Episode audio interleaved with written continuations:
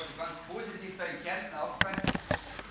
Die Kärntner sind irgendwie ein gemütliches Volk, deswegen haben sie absichtlich die Uhr so gestellt, dass sie fünf Minuten längsamer geht. Das heißt, ich kann eine halbe Stunde länger predigen. Wir haben ja schon einiges erlebt. Wir sind euch schon einiges voraus. Ihr habt schon ganzes Wochenende verpasst. Und wir haben so ein cooles Thema gehabt das Wochenende. Da steht zwar Himmelfahrt, aber wir hatten jetzt zwei Tage Auferstehung. Eigentlich ist es nur Ostern, aber bei uns ist heute, gestern, vorgestern Ostern gewesen. Auferstehungszeit. Und das war wirklich ein Fest. Unsere Jünger, wenn die so zurückdenken, was sie die letzten 40 Tage alles erlebt haben. Wir sind nämlich jetzt am Sprung von Ostersonntag bis zur Himmelfahrt. Sind wir dann, wenn die Kinder vier Tage frei haben. Das ist meistens 40 Tage nach Ostern oder eigentlich immer. Und es war eine verrückte Zeit. Ihr müsst euch das einmal vorstellen, wenn ihr die Jünger von Jesus gewesen wärt. Und ihr hättet das live miterlebt. Da wird der Held, dem ihr nachfolgen wolltet, ans Kreuz gehauen. Drei Tage weint ihr Rotz und Wasser und wisst nicht mehr, was ihr tun sollt. Und plötzlich steht der wieder vor euch und lebt. Und dieser Jesus ist einfach auferstanden. Einfach so. Und lebt und ist ihnen begegnet. Als erster den Frauen und Petrus und den Emmaus-Jüngern. Und dann allen gemeinsam.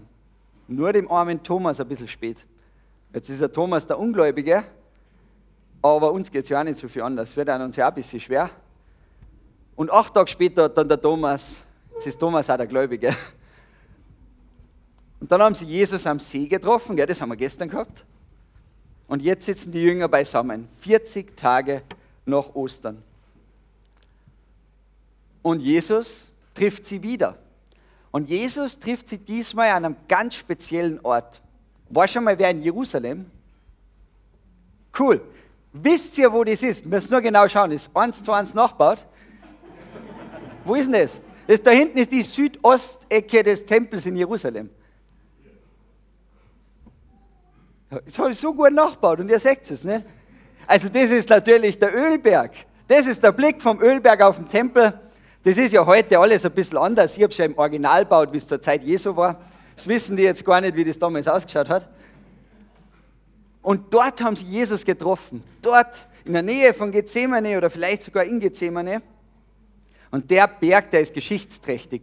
Der Ölberg, das muss man sich so vorstellen, wenn man da in Jerusalem wäre, das ist der Berg, der liegt so gegenüber vom Tempel. Da hast du immer Blick auf den Tempel.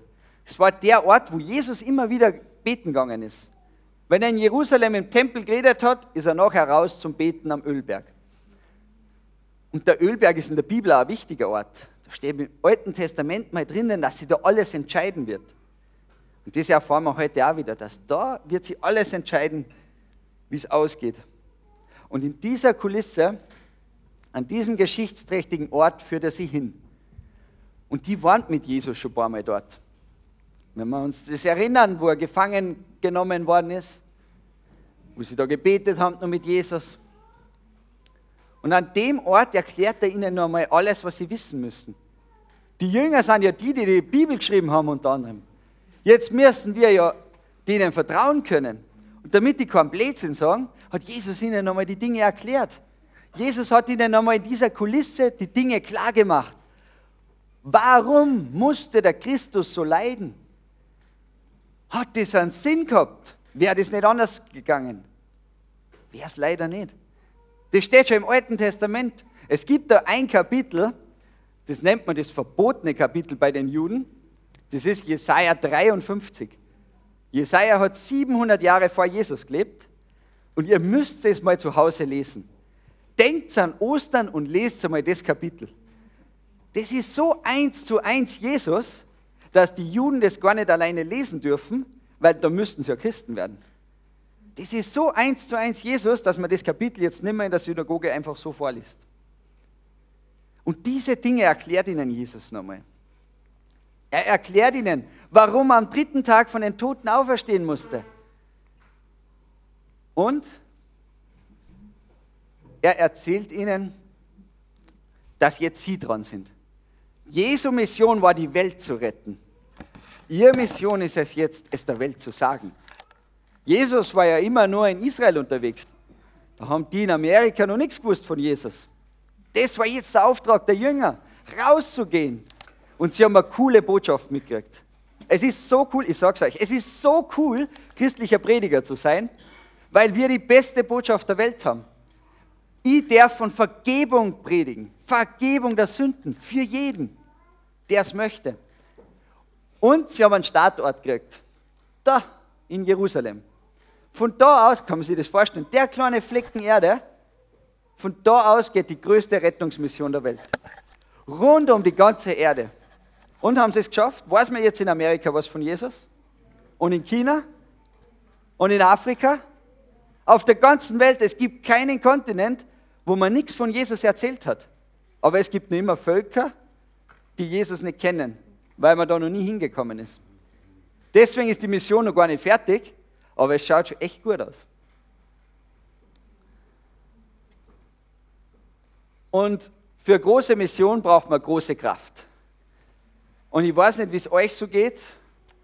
Ich fühle mich jetzt nicht so wie der mächtigste Mensch der Welt, sondern meistens eher oft ein bisschen klein. Und Jesus verspricht den Jüngern, sie werden Kraft von oben kriegen. Sie brauchen Herzen, die mutig sind. Keine angsthasen Herzen, nicht so Herzen, die nur Menschenfurcht haben, die immer nur denken, was, was, was, wenn ich das sage, was glauben dann die anderen von mir? Solche Herzen brauchen wir nicht da in der Mission. Wir brauchen Herzen, die Gott vertrauen haben, die dann auch fragen, was findest du cool, Herr Jesus? Was soll ich sagen? Was soll ich tun? Auch wenn die anderen mich auslachen, lohnt sich das? Würdest du es tun? Soll ich ihnen sagen, dass du König bist? Die lachen ja. Wenn ich denen erzähle, dass du auferstanden bist, das glaubt mir doch kein Mensch. Soll ich es trotzdem machen? Oder ist gescheiter, die anderen denken von mir cool? Wisst ihr noch, wer hat als erster die Auferstehung nicht geglaubt? Könnt ihr euch erinnern? Wer war denn das? Die Apostel, hättet ihr das glaubt? Die Frauen kommen zurück und erzählen ihnen, Jesus lebt. Und die Apostel sagen, das glauben wir euch nicht. Die elf Apostel waren die ersten, die die Auferstehung nicht geglaubt haben. Und wir brauchen mutige Menschen, die rausgehen und keine Angst davor haben, dass es Leute nicht glauben. Und Jesus spricht noch weiter, weil jetzt kommt der Petrus an. Also wer Petrus kennt, weiß sofort, das ist er. Und das ist der Petrus. Und die Jünger haben dem, Petrus, äh, dem Jesus schon mal eine Frage gestellt. Die Jünger waren sehr neugierig. Himmelfahrt, das hat auch was mit Ende der Welt zu tun und die wollten es wissen. Du, Jesus, machst du jetzt Israel wieder groß? Ist jetzt die Zeit, wo, wo alles gut wird? Machst du jetzt alles wieder neu? So, die Frage ist eigentlich, wann ist das Ende der Welt? Und darüber gibt es ja Bücher, darüber haben sie ja schon viele falsch auslassen. Und Jesus hat eine gute Antwort drauf. Wisst ihr, was Jesus auf die Frage sagt? Das geht überhaupt gar nichts an. Wann es zu Ende ist, ist nicht dein Bier. Den Zeitpunkt, den kennt nur der Vater. Nur der Vater allein wenn's, weiß, wenn es aus ist. Das ist überhaupt nicht dein Thema. Über das brauchst du dir keine Sorgen machen. Aber was du wissen musst, du sollst wissen, dass du mein Zeuge sein wirst. Das ist das Thema, worüber du dir Gedanken machen sollst. Das ist das Thema, dass du rausgehst, da von Jerusalem, quer durch Israel, bis ans Ende der Welt. Das soll euch beschäftigen. Wie könnt ihr meinen Namen groß machen? Und nicht, ist 2024 das Ende oder müssen wir bis 2099 warten? sondern was können wir tun, dass Leute von Jesus hören? Und er sendet sie mit der guten Nachricht. Und das hat nicht umsonst den Namen gute Nachricht. Er führt es jetzt noch ein bisschen mehr aus, Jesus. Die gute Nachricht ist es. Wer gläubig wird und sich taufen lässt, der wird gerettet sein. Und damit ist nicht einfach der Glaube gemeint, wo man sagt, ja, ich halte schon für möglich. Damit ist Beziehung gemeint. Wer mit Jesus eine Beziehung eingeht, der wird gerettet sein. Wer den Mumm hat, ihm nachzufolgen, der wird gerettet sein. Und die gute Nachricht hat natürlich auch eine Kehrseite. Und die Kehrseite ist, wer das nicht glaubt, der wird verdammt werden. Habe ich mir gedacht, darf man das überhaupt nur sagen? das ist heute 2016 von Verdammung reden. Das wäre ja fast wie wenn ich sagen würde, es gibt die Hölle. Boah, das kann ich doch nicht machen. Aber wisst ihr, was das Orge ist? Jesus sagt es trotzdem. Und wenn es in der Bibel so steht, dann müssen wir es ernst nehmen. Und wie soll man das jetzt nehmen? Steht da jetzt so ein Mittelalter-Prediger, der jetzt da mit glühenden Eisen anfängt? Überhaupt nicht. Es geht darum, dass Gott uns den freien Willen geschenkt hat. Du hast die Möglichkeit gekriegt von Jesus, dich für ihn zu entscheiden, weil er dich liebt. Er möchte, dass du ihn von freiem Herzen liebst. Nicht wie ein Roboter, sondern wie ein Mensch. Und deswegen darf man die Möglichkeit haben, ihn abzulehnen. Und es wäre doch gemein, oder? Es wäre voll gemein von Gott, wenn er dann sagt, jetzt wollt ihr das ganze Leben nicht mit mir leben, aber die Ewigkeit müsst ihr mit mir verbringen. Das wäre voll arg, stütze euch das vor. Du wolltest nie zu Jesus und dann wirst du die Ewigkeit gezwungen, mit Gott zu verbringen. Und deswegen gibt es die Verdammung. Weil die Verdammung, verdammt sein, heißt, ein Leben ohne Gott. Eine Ewigkeit ohne Gott, ohne den, der das Leben ist. Es ist einfach die Möglichkeit, nicht mit Gott zu leben. Und das lässt er uns frei. Finde ich ganz schön krass. Wenn ich die Menschen gemacht hätte als Gott, also ich würde das nicht so machen, dass dann ein paar hundert Millionen Menschen sagen, ich pfeife auf den Gott, ich glaube gar nicht, dass es den gibt. Das ist alles Zufall. Also ich hätte es nicht riskiert als Gott. Und dann noch sterben für den Wahnsinn, weil Gott hat von Anfang an geplant gehabt, wenn die das machen, dann muss ich sie selber retten gehen am Kreuz. Das ist schon, unser Gott ist Wahnsinn. Für die Liebe riskiert er alles. Für die Liebe riskiert er sogar zu sterben für uns. Nur damit wir Nein sagen können, hat Jesus das Kreuz auf sich genommen. Und es geht weiter.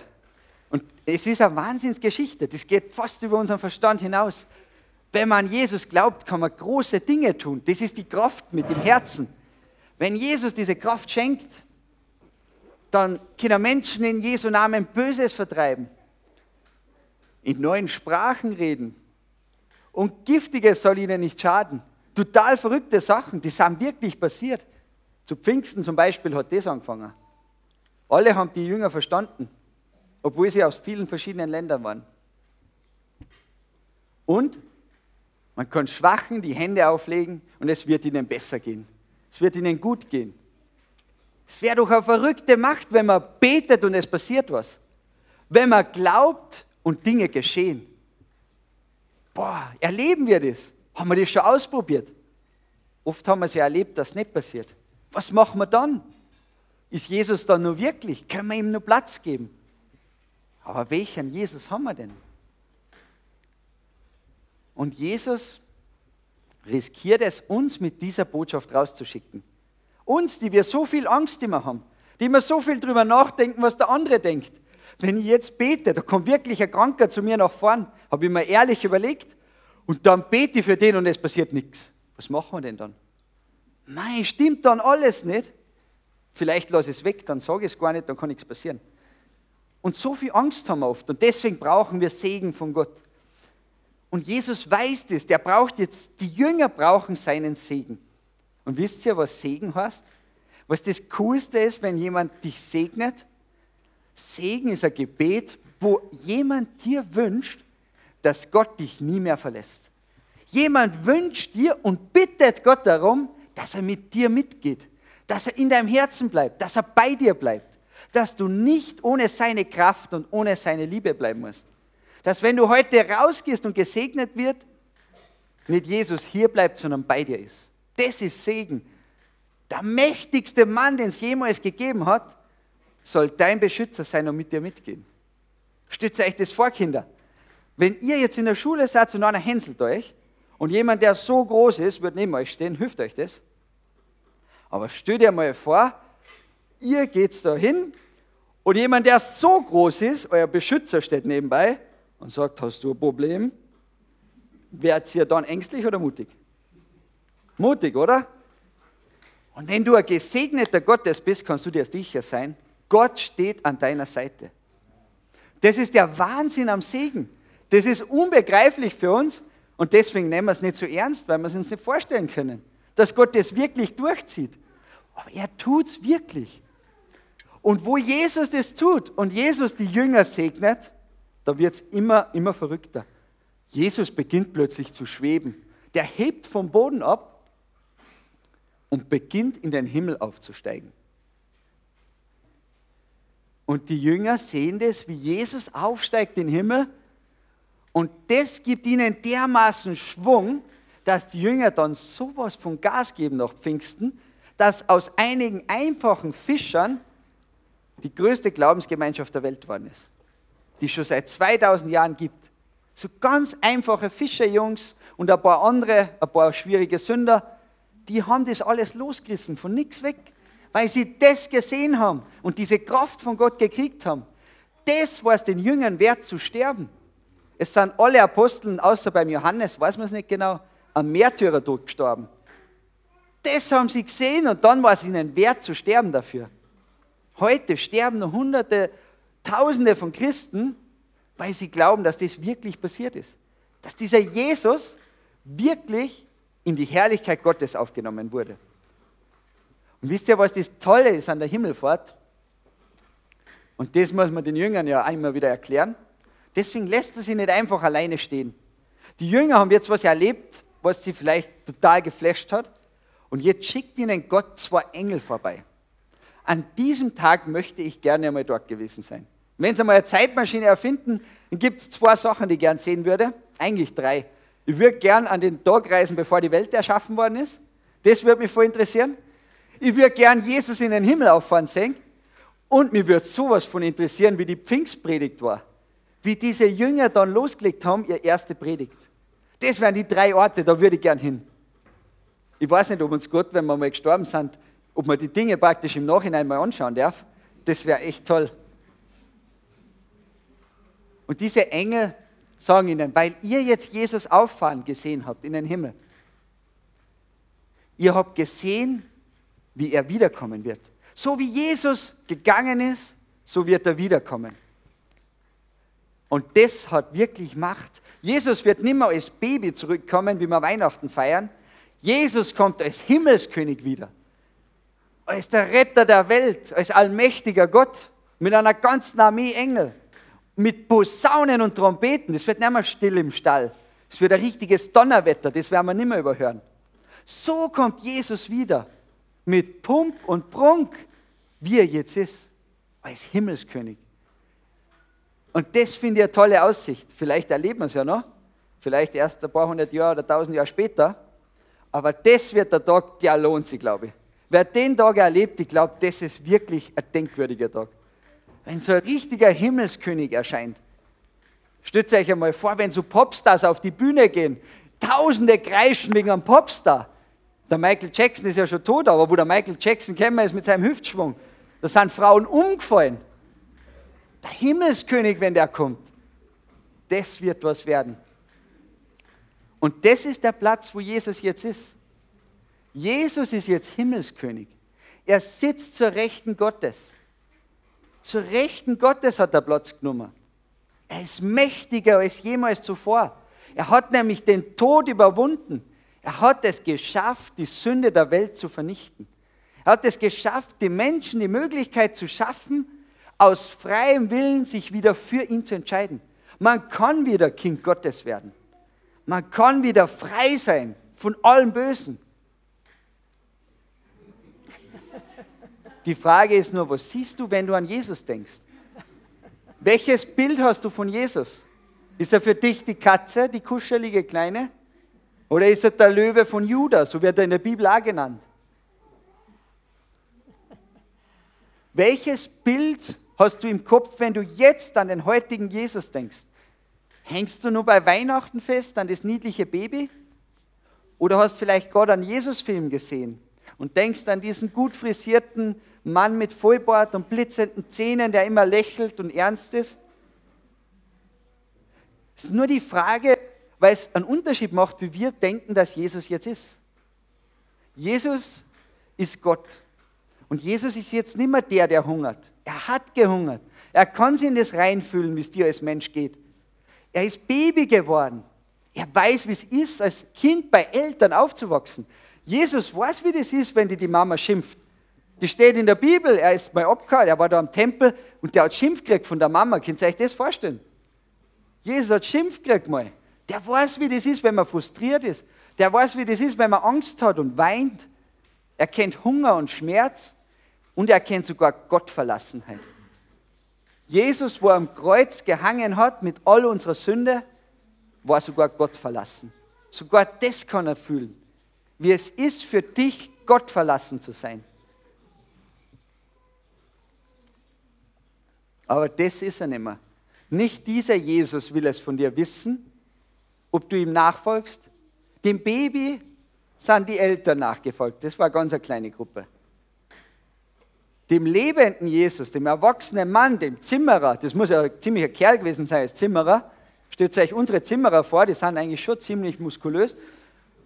Der war Zimmerer und diesem Zimmerer, der so überwältigend predigt hat, sind einige tausend nachgefolgt. Aber dem in den Himmel aufgefahrenen Jesus, diesem Jesus folgen Millionen noch. Für diesen Jesus sind schon Millionen von Menschen gestorben. Und wisst ihr, was das für einen Grund hat? Der Grund ist, weil er mächtig ist. Weil er mächtig ist und bewiesen hat, dass er treu ist. Ich denke daran an die Geschichte. Was muss Alexander der Große für ein Mann gewesen sein, dass Tausende von Männern mit dem bis nach Indien ziehen im Krieg? Oder was muss Hannibal für ein Mann gewesen sein, dass die Männer über die Alpen mit Elefanten nachfolgen? Was muss Hannibal für ein Mann gewesen sein, dass Männer aufstehen und sagen, der ist es wert, ihm nachzufolgen? Was sind das für Männer, die Fußball spielen und tausende andere schauen zu? Was ist Jesus für ein Mann, der in den Himmel aufgefahren ist als Retter? Ihr müsst euch das vorstellen. Der allmächtige Gott sitzt da oben und fragt die. Der, der alles gewonnen hat. Wenn ich mir das vorstelle, Sieger zu sein, Fühlt euch mal da rein. Wie würdet ihr euch fühlen, wenn ihr die Welt gerettet hättet? Es gibt nur einen einzigen, der jemals die Welt gerettet hat, und du wärst dieser eine. Du hättest es geschafft, die ganzen Sünden am Kreuz zu tragen. Du hättest es geschafft, in die Hölle hinunterzusteigen und wieder hochzukommen aus dem Reich des Todes und aufzuerstehen. Und jetzt sitzt du oben am Thron Gottes. Jesus ist ein mächtiger Mann, dem es sich lohnt, nachzufolgen. Und für so einen mächtigen Gott lohnt es sich, was auf sich zu nehmen. Diesem Jesus kann man sein Leben schenken, weil er die Macht hat und es gut mit dir meint. Deswegen lohnt es und deswegen tun das die Menschen. Und er hat was für dich. Er hat ein Angebot. Er will nicht, dass du sein Sandalenjunge wirst.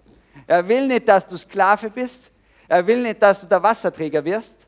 Er will, dass du Königskind wirst. Wir dürfen seinen Vater Vater nennen. Jesus will unser Bruder sein. Er ist unser Gott und stellt uns trotzdem als Brüder hin. Es ist verrückt. Er will dich ehren, wie du noch nie geehrt worden bist. Er will dir in einen Stand erheben, auf dem du noch nie gestanden bist. Er möchte, dass du Königskind bist. Und ihr habt das gemacht und habe mit 18 erst beschlossen, wirklich mit Jesus zu gehen. Ich habe das mal auf einem Berg erlebt, wie, das war, als ob Gott mit mir auf diesem Berg gewesen wäre. Und wo ich erlebt habe, wie mächtig dieser Gott ist, habe ich mir gedacht, diesem mächtigen Gott möchte ich nachfolgen. Und habe dann beschlossen, mein Berufswahl, die Wahl meiner Frau, die Wahl meiner Hobbys, alles gehört ihm. Mein ganzes Leben, alles schenke ihm und will tun, was er tut. Und für mich ist das wie eine Bergtour wie wenn er mein Bergführer wäre. Er nimmt mir ein Zeil und er geht mit mir ziemlich schwierige Wege. Jesus traut mir ganz schön viel zu. Ist cool, oder? Wenn dir jemand was zutraut. Jesus traut dir einiges zu. Viel mehr, als du dir selbst zutraust. Jesus weiß, was du im Kasten hast. Und deswegen nimmt er mich mit auf ganz schmale Grate manchmal, wo ich das Gefühl habe, man kann nur runterfallen, auf steile Wände, wo es anstrengend ist. Und wisst ihr, was das Wildeste an der ganzen Sache ist? Das Seil, das Jesus in der Hand hält, das schützt mich nicht einmal davor zu fallen. Manchmal, manchmal habe ich Angst und rutsche aus. Und dann haut es mich ganz schön, ganz schön runter. Aber er hält mir am Seil fest, ich stürze da nicht ab. Es gibt vielleicht mal eine Blessur, es gibt einen ganz schönen Schrecken, aber abgestürzt bin ich nicht. dann steht Jesus da oben und sagt, du schaffst es, komm hoch zu mir, ich helfe dir. Und wie bei einem Bergführer geht er mit mir in seinem Takt. Er weiß, wenn ich nicht mehr kann, dann setzt er sich mal hin mit mir, wir machen Pause. Wir sind ganz nah beisammen, wir können reden. Er hört mir zu. Es ist, ein, es ist ein wundervoller Weg, mit Gott unterwegs zu sein. Und deswegen abschließend die Frage an dich. Willst du Königskind werden? Nimmst du diese Krone, die er für dich bereitet hat, und gehst zum Kreuz, legst dir mal alles hin, was du verbockt hast, und sagst, ich möchte, dass du mein König bist. Ich will dir nachfolgen, du sollst mein Herr sein. Dann hat er für dich eine Krone. Und du brauchst sie nur zu nehmen. Du hast das Gefühl, die Welt hat für dich nur Schlechtes oder du bist was Kleines in der Welt. Jesus hat für dich eine Krone. Er hat was Großes für dich. Er hat eine große Berufung. Er denkt von dir groß. Das Einzige, was man braucht, man muss den Mut haben, ans Kreuz zu kommen, auf die Knie zu gehen und seine Sünden hinzulegen. Und Jesus zu bitten, mir zu vergeben und mich anzunehmen. Wenn du das tust und zu Jesus kommst, dann schickt er dich nicht weg mit einem Taschentuch, sondern mit einer Krone. Darum für euch die Einladung, folgt diesem Jesus nach. Stellt Fragen, kommt da in die Gemeinde, fragt die Leute, die das schon machen. Andere leben das schon, die kann man fragen. Kommt in den Jugendkreis, die Jugendlichen.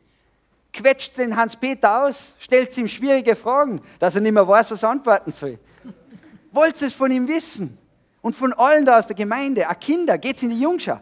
Macht's der Natalie Probleme. Fragt sie einmal, wie ist das, Königskind zu sein? Was kann ich denn dann? Wie wäre ich denn das? Du, ich habe das erlebt, ich habe gebetet, das hat nicht geklappt. Was könnt ihr jetzt machen? Stellt all diese schwierigen Fragen Leuten, die das schon erleben.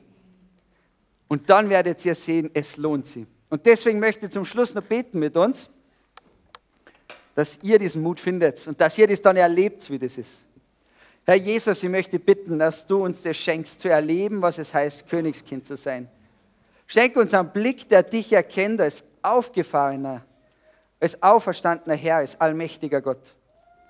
Ich möchte einfach bitten, dass du uns Mut schenkst, dir nachzufolgen, dass du uns Segen schenkst für diesen Weg. Amen.